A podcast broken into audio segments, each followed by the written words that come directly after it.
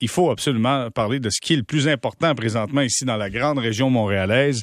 C'est la performance du Rocket de Laval. Le Rocket de Laval, hier, a offert toute une performance avec une victoire de 3-2 en prolongation pour créer l'égalité 2-2 dans la série face à Springfield. Il était à la description de ce match pour RDS. Stéphane Leroux est avec nous. Salut Stéphane.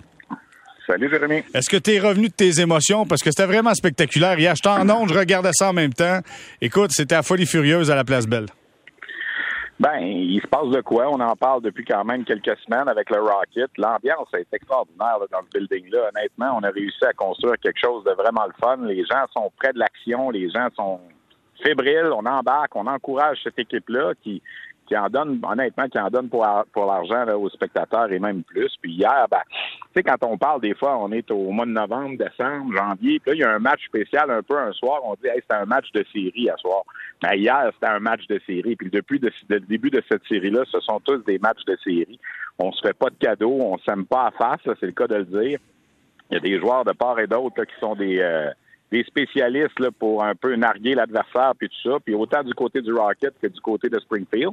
Fait que ça donne de l'électricité. Puis là, hier, tu vas en prolongation, puis tu sais, le Rocket veut, veut pas, avait pas le choix de gagner ce match-là. Si on avait perdu hier du côté de Laval, ça aurait été 3-1 Springfield. Bon, oui, il y avait un match à Laval ce soir. Après ça, tu t'en vas pour deux à Springfield. Alors, ça aurait été difficile de battre cette équipe-là trois fois de suite dont deux fois sur la patinoire adverse. Fait que ce but-là, hier, de Raphaël Harvey-Pinard en prolongation, là, c'est, le, but le plus important de l'année à venir jusqu'à date. Il y en aura peut-être d'autres plus importants que ça dans les matchs à venir, mais jusqu'à date, là, le, Rocket n'avait pas le choix d'échapper ce match-là hier. Puis il l'a bien fait. Il perdait, il perdait 2 à 0 en première période. Ils sont montés. Il y a eu un but en toute fin de première. il restait un dixième de seconde au, tableau pour euh, le but de Jean-Sébastien D.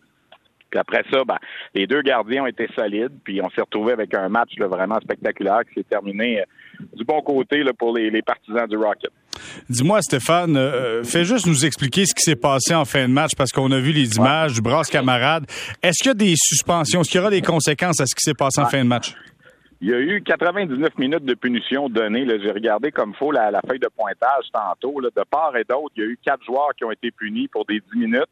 Euh, il y a quatre joueurs du Rocket qui ont aussi un deux minutes, trois joueurs du côté de Springfield ont un des deux minutes. La punition, je dirais douteuse, c'est celle de Joel Hofer, le gardien de but, qui était le premier là, en. Lui, là, ce qu'il veut, là, c'est comme on dit, quand tu pars en prolongation, là, tu veux juste sacrer ton camp, comme on dit. On va le dire en bon québécois, là. Mm-hmm. Fait que lui, il voulait sortir de la patinoire puis s'en aller à son vestiaire, mais ça s'est adonné que la célébration des 20 joueurs du Rocket était tout près du bas des punitions. Donc, juste à côté de la porte où sort le club visiteur, là c'est un addon. Je veux dire, Raphaël Harvey Pinard, quand il a compté, il, un gars compte en prolongation, se met à patiner, c'est pas toujours ce qui s'en va. là, il s'est en allé proche, proche, de la sortie des joueurs. Alors, quand Hofer a voulu sortir pour s'en aller dans son vestiaire, ben là, il ne pouvait pas passer. Puis là, on le voit sur un, vidéo là, qui circule sur les médias sociaux présentement, qui a été euh, filmé par le, groupe marketing du Rocket. Il donne vraiment ce qu'on appelle un dardage là, à un joueur du Rocket, son bâton qui entre euh, où ça fait mal, comme on dit. Puis là, ben, c'est là que ça a commencé à se pousser. Puis là, évidemment, les 20 joueurs de Springfield ont sauté sur la glace aussi pour eux aussi s'en aller au vestiaire. Alors, fallait qu'ils passent à côté de où on célébrait pour le Rocket. Fait que là, on s'est retrouvé dans une situation où les 40 joueurs étaient sur la glace. Ça aurait pu dégénérer pas mal plus que ce qui est arrivé. Finalement, on a réussi quand même à calmer tout ça. La Ligue américaine va sûrement revoir le geste de Hofer. Est-ce qu'on va le suspendre? Euh, si oui, est-ce qu'on va le faire assez vite? Parce que dans la ronde précédente, figure-toi donc, j'avais jamais vu ça, là, mais on a suspendu un gars, mais après un match. Ah. Le gars aurait pu jouer, autrement dit, le match suivant, mais il n'a pas joué parce que son entraîneur avait décidé de le laisser de côté. Celui qui a, celui qui a blessé Norlinder dans, dans, la ronde précédente, il a été suspendu pour deux matchs, mais on a laissé passer un match. Là, si on veut suspendre au feu, il faut qu'on l'annonce cet après-midi. Il ne faut pas qu'on attende à, demain pour le match de lundi. L'autre question que je me posais, d'habitude, Springfield, on a, l'habitude en deux matchs en deux jours d'utiliser les deux gardiens. l'autre gardien, c'est Charlie Lindgren. Est-ce que de toute façon, on serait allé avec Lindgren ce soir, qui n'a pas été très bon dans le match numéro 2? Euh, ça, c'est une bonne question aussi. Mais que ce soit Hofer ou Lindgren, ils ont un bon gardien. Mais le, seul gars, d'après moi, qui peut être suspendu pour ce qui s'est passé hier, c'est le gardien Hofer. OK, mais sur la feuille de pointage, parce que tu dis que tu as regardé la feuille de pointage. Cinq minutes, cinq minutes pour avoir dardé extrême inconduite de partie. Ça, c'est une suspension automatique, ça? Pas nécessairement. Semble-t-il que c'est pas nécessairement. On va regarder ça. Ah, il y a tous eu des, il y a tous eu des extrêmes inconduites. Là. tous les joueurs, les, huit joueurs chaque côté qui ont eu des deux minutes, des dix minutes, qui ont eu des mauvaises conduites. Là, ça dépend du cas des punitions. Ça va dépendre du rapport de l'arbitre. Le président de la Ligue, Scott Hassan, il était à Laval hier. Euh, alors, on va, on va regarder ça cet après-midi.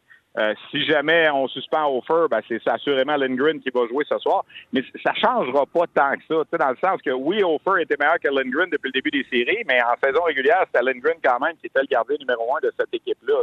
Alors, tu sais, oui, ça peut avoir un impact, mais je pense pas que ça va, c'est là que ça va jouer, là. Tu sais, ça se joue beaucoup plus dans les guerres de tranchées, ça se joue beaucoup plus le long des rampes. Euh, comme je te dis, on se fait pas de cadeaux. Il y a un trio, là, du côté de, de Springfield, là, sont fatigants, les trois, là, Dakota Joshua, Will Bitton, puis Mackenzie McEachern. Écoute, le premier trio, on le voit pas pantoute. Le premier trio de Springfield, Sam Hannes, qui était le meilleur compteur de cette équipe-là en saison, il a zéro point en quatre matchs dans la série. C'est le troisième trio qui fait très mal pour l'instant du côté de, Springfield. Mais en même temps, hier, du côté du Rocket, on avait rajouté du poids un petit peu. Devante Smith-Perley a rentré dans l'alignement, a fait ce qu'il a pu dans ses présences sur la glace, a quand même eu un temps de glace limité.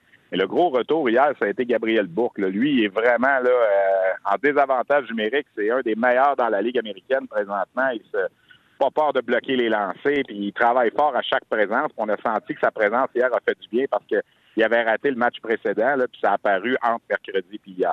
faut souligner également le travail. C'est le fun parce que, tu sais, les jeunes sont bons, puis on va se parler de Caden Primo dans quelques instants, mais je veux parler de Cédric Paquette. Quel... Écoute, il joue vraiment du gros hockey inspiré. Le gars aurait pu avoir la baboune s'en allant avec le, avec le Rocket, puis non, pas du tout. Il travaille honnêtement, il est récompensé hier à marquer un but. Sincèrement, c'était un atout important pour, euh, pour le Rocket de, de Laval. Mais veux-tu que je te dise, une des bonnes raisons pour ça aussi, c'est que lui, il veut revenir dans la Ligue nationale. Puis hier, il y avait 6-7 recruteurs d'équipe de la Ligue nationale qui étaient là, là pour suivre ce match-là hier. Alors lui, s'il veut revenir dans la Ligue nationale l'an prochain, s'il veut un contrat cet été, il n'a pas le choix. Là. Puis en même temps, Paquette, il n'a jamais eu la baboune depuis qu'il est revenu, et depuis qu'il est redescendu. Euh, pour lui, il a vu ça comme une opportunité. Il a retrouvé son ancien entraîneur dans dans la Ligue junior majeure du Québec en Jean-François Hull. Puis tu sais, tu parles de Paquette, là, ça m'a fait penser pour revenir à ce qui est arrivé hier, là une fin de match en 2014, Bécomo contre l'Armada en demi-finale dans la Ligue junior majeure du Québec. Le match se termine comme ça, les célébrations commencent sur la glace sur une fin de match semblable à ce qui est arrivé hier. Et Cédric Paquette est impliqué, jouait pour l'Armada. Et là, les 40 joueurs s'étaient retrouvés sur la patinoire. Les quatre gardiens de but s'étaient battus et les quatre gardiens de but avaient été suspendus pour le match numéro 6 de la série. Il avait fallu aller chercher les gardiens numéro 3 et 4 de chacune des organisations pour venir jouer un match important à Bécomo. Euh, dans, cette série-là, là, ça, écoute, ça, c'était un incident qui me rappelait tellement ça hier, ce qui s'est passé. les 40 joueurs sur la glace, ça aurait pu dégénérer pas mal plus que ce, que ce, qui est arrivé finalement. C'était drôle parce qu'en plus, on a l'habitude du côté de Laval, lorsque le Rocket marque, de fermer les lumières. Fait qu'à un moment donné, les lumières étaient fermées, ça brassait, on allumait... Ouais. Ah, mon Dieu Seigneur, on avait l'impression qu'on était dans un bon film, de, de, tu sais, un snapshot, là, tu sais. Ouais, ben oui, ben oui, c'est sûr. On, on a parlé, euh, on, a, on, a, tous un peu vu ça, là, mais finalement, là, ça a été quand même. Tu sais, oui, les arbitres peuvent être blâmés à un certain moment parce qu'on aurait dû empêcher les joueurs de Springfield de s'approcher du euh, passe-moi l'expression québécoise, là, du tapon de joueur du Rocket qui est en train de célébrer. Mais en même temps, ils sont quatre à il y en a 20, 20, 30, 40 à contrôler, c'est pas évident. Puis comme je te dis, c'est deux équipes qui s'aiment pas là, depuis quatre matchs, alors il n'était pas question de se faire de cadeaux, mais je pense qu'à quelque part, à un certain moment, les gars, ils ont réalisé, OK, il reste encore des matchs à jouer dans cette série-là pour éviter les suspensions, puis c'est ça qui s'est passé. Parlons de Kaden Primo, euh, encore une fois, était solide devant son filet. Je, puis je le dis, je t'en onde, j'avais votre reportage sous les yeux, puis tu le vois dans ses déplacements, il est solide, il est carré, il est en confiance devant son filet chez Rocket. Tout à fait, tout à fait. Il est, il est vraiment dans sa zone. Euh, c'est le, c'est le Caden Primo là que on a connu déjà qu'on disait de lui que c'était un gardien pour le futur pour le Canadien parce que tu sais si les gens euh, qui suivent le Canadien suivent pas le Rocket durant la saison, ce qu'on a vu avec le Canadien cet hiver, c'est inquiétant. on va se le dire là, il, n'arrêtait pas grand-chose, il a gagné un seul match sur quoi? 7-8 qu'il a joué avec le Canadien cette année. Puis quand tu as une moyenne de, de 4.68 dans la Ligue nationale, là, c'est, c'est sûr que c'est pas évident. Mais Là, à ce qu'il joue présentement avec le Rocket, son taux d'efficacité est très fort, il est en confiance, il est calme, on sent que c'est, il peut donner une chance à l'équipe de gagner à tous les soirs. Puis euh, c'est un gardien qu'on dit dans sa zone en ce moment. Il n'y a, vraiment pas de problème pour Laval devant le filet. on se pose plus aucune question. Même si le premier match de la première ronde, on avait commencé avec Kevin Poulain. Dès que Primo a embarqué dans le filet à partir du deuxième match, c'est terminé. Là, il ne redébarquera plus de là. Écoute, Stéphane, c'est une journée de, de, match fort important. Il y a les Cataractes de Shawinigan également qui pourraient éliminer les Highlanders de, de Charlottetown. Ça se passe euh, là-bas dans les Maritimes. Est-ce que tu crois que les Cataractes sont capables de fermer les livres aujourd'hui? Ça va peut-être être difficile aujourd'hui. Tu as perdu 7 à 0 dans le dernier match. Euh, Charlottetown a repris le momentum, revient devant ses partisans aujourd'hui. Euh, moi, je pense encore que Shawinigan peut gagner cette série-là, mais peut-être que ça va aller à lundi. Écoute, c'est, difficile à prévoir. Il n'y a pas personne, là, mais, jeudi, je faisais le match à Shawinigan. C'était 3-0 pour Shawinigan en série. La façon que Charlottetown avait perdu le match de mercredi, le gars a compté dans son filet en prolongation. D'ailleurs, ils sont assommés. Pas, pas en tout. Ils sont sortis sur la glace jeudi, puis ils ont dominé de la première à la dernière minute, 7 à 0. Il n'y avait pas eu un blanchissage aussi solide que ça en finale depuis une dizaine d'années dans la Ligue junior majeure du Québec. Là, tu reviens devant tes partisans. Est-ce qu'après avoir gagné 7-0 à Shawinigan, tu vas perdre devant tes partisans? Pas sûr. Puis, en ce moment, il faut être honnête, la série est 3-1 Shawinigan, mais ça pourrait être aussi bien 3-1 Charlottetown. Tu sais, le premier match, Shawinigan l'a dominé, il n'y a aucun doute. Le dernier match, Charlottetown l'a dominé, il n'y a aucun doute. Mais les matchs 2 et 3 sont allés en prolongation les deux fois. Le match 2, Shawinigan a créé l'égalité. Il restait 4 secondes à faire dans la troisième période sur un avantage numérique qu'on va qualifier de douteux. Mais mhm. bon, ils l'ont fait et ils l'ont gagné. Puis le match numéro 3 en prolongation, ben, c'est le joueur de Charlottetown qui, dès la première minute, fait une gaffe contre dans son filet. Oui, c'est 3-1 Shawinigan, là, on leur enlève pas du tout. Mais ça pourrait très bien être 2-2, ça pourrait être très bien 3-1 Charlottetown aussi. Alors, moi, je m'attends cet après-midi que Charlottetown va, va, résister devant ses partisans le gros match, je pense que ça va être lundi contre euh, quand on va revenir à Shawinigan, parce que là, la pression va être des deux côtés. Oui, Charlottetown va encore faire face à l'élimination, mais Shawinigan va avoir une pression de ne pas perdre ce match-là, puis là qu'on s'en à un septième match à Charlottetown. Alors, si tu me demandes ma prédiction, j'avais dit au début Charlottetown en six, personne ne pensait que ça finirait en quatre, cette série-là, mais là, je pense que ça risque d'aller en six. Euh, je pense qu'aujourd'hui, Charlottetown va avoir le meilleur. C'est drôle, hier, j'ai une conversation avec Francis Bouillon, qui, euh, qui est entraîneur au développement des joueurs dans l'organisation du Canadien. Et on parlait de William Trudeau, qui a marqué deux fois dans le dernier match. Puis il dit, dit quand je discute avec William, je dis tout le temps, euh, aie confiance en toi, tu sais, pas peur. Là, écoute, euh, dans le dernier match, du moins, là, la confiance était là. Puis tu vois que l'équipe, tu as parlé de momentum. On le sent, le momentum est là du côté des Islanders.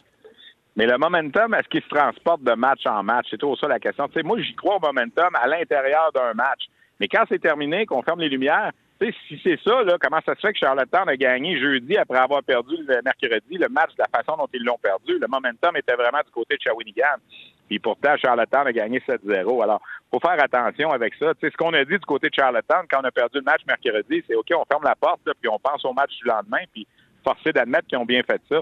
Puis dans le cas de Trudeau, Écoute, il y a un de ses buts, il avait l'air de Bobby Orr, là, tu sais, je veux dire, il est rentré au filet, il a marqué, il a plongé, il joue du gros hockey. Je l'avais vu jouer deux matchs également dans la série contre Sherbrooke.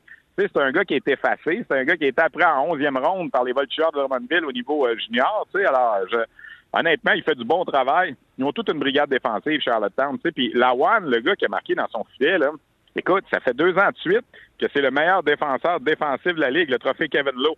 Alors, tu sais, s'il y, a une rondelle devant ton filet, quel défenseur tu veux pour la balayer et l'enlever de là? Le meilleur défenseur défensif de la Ligue, d'habitude? Ouais, il là. Mais il l'a sacré dans son filet. Qu'est-ce que tu veux? C'est des choses qui arrivent, tu sais, mais ça n'a pas de bon sens, tu sais de perdre un match comme ça en finale. Puis là, tu te retrouves 0-3. Mais la bonne nouvelle pour les Islanders, c'est qu'ils s'en sont remis. Euh, Lawan a pris ça en rien. Il a dit j'ai changé le tape sur ma palette, puis j'espère que ce tape-là, il va reconnaître le bon filet. Alors, tu sais, c'est euh, c'est comme ça qu'il faut le voir, tu sais, c'est philosophe c'est un bon kid, Noah Lawan, tu sais. Puis moi, mon, mon, analyste à RDS, Marc-André Dumont, c'est l'ancien directeur général des Screaming Eagles du Cap-Breton. C'est lui qui l'a repêché en première ronde il y a cinq ans. Il le connaît très bien, tu sais. c'est un jeune qui est mature, puis tout ça, mais quel gaffe, là, ça va rester dans les annales.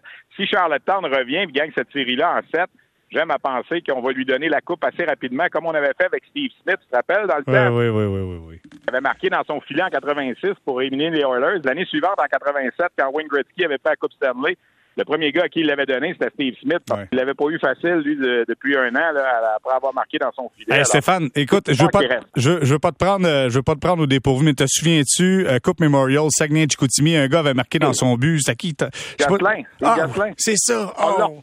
mais, mais, mes chums à RDS, euh, pour le site, si les gens veulent voir, allez sur la page Facebook de RDS. Benoît Baudouin est allé faire une entrevue avec lui, Steve Gosselin, au lendemain, justement, de la gaffe de Noah Lawan, jeudi. On l'a retrouvé ce que les gens oublient dans l'histoire de Steve Gosselin, ça, c'était en demi-finale de la Coupe Memorial en 91 à Québec, en prolongation. Félix Potvin était devant le filet des Saguenayens, il arrêtait tout. Puis là, soudainement, Yann Laperrière, 16 ans, arrive pour Drummondville. Il va d'un petit lancer euh, faible un peu, mais la rondelle bondit dans les airs. Et Gosselin, voulant balayer son filet, donne une tape sur la, rondelle dans les airs avec son gars, l'envoie directement derrière Félix Potvin, puis ça a éliminé les Saguenay de Chicoutimi. Eh oui, c'est resté ça avec. Les gens ont oublié dans le cas de Steve Gosselin, c'est que trois ans plus tard, il a été choisi le meilleur défenseur junior au Canada, pas juste au Québec, au Canada. Puis il a eu une carrière quand même assez longue, d'une quinzaine d'années en Europe, dans les circuits euh, mineurs américains. Il s'en est remis.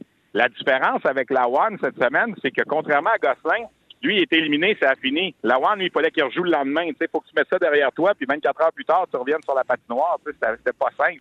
Mais si les gens veulent voir l'histoire, c'est sur la page Facebook de RDS. On a fait ça jeudi. Là. Mes chums euh, ont eu le flash de l'appeler puis de, lui, de lui refaire revivre ce cauchemar-là 31 ans plus tard. C'est très gentil.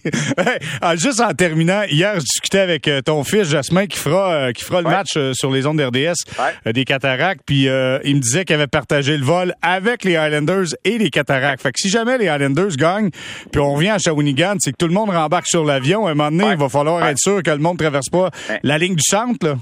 Non, mais la façon que c'est fait, c'est bien fait. Puis Jasmin te l'expliquait hier, puis j'ai déjà été dans ces vols-là aussi. C'est que, évidemment, tu veux sauver des coûts. Là. Tu veux pas imposer à chaque équipe de payer des avions. Tu sais, les, les, les organisations, ils vendent 4 000, 5 000 billets pour les matchs. Oui, c'est beaucoup, mais en même temps, c'est pas beaucoup quand tu as des frais d'avion à payer.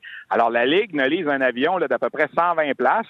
Il y a une porte en arrière une porte en avant. Fait que l'autobus arrive sur la piste, les joueurs de Charlottetown débarquent l'autobus, embarquent dans l'avion par la porte en arrière.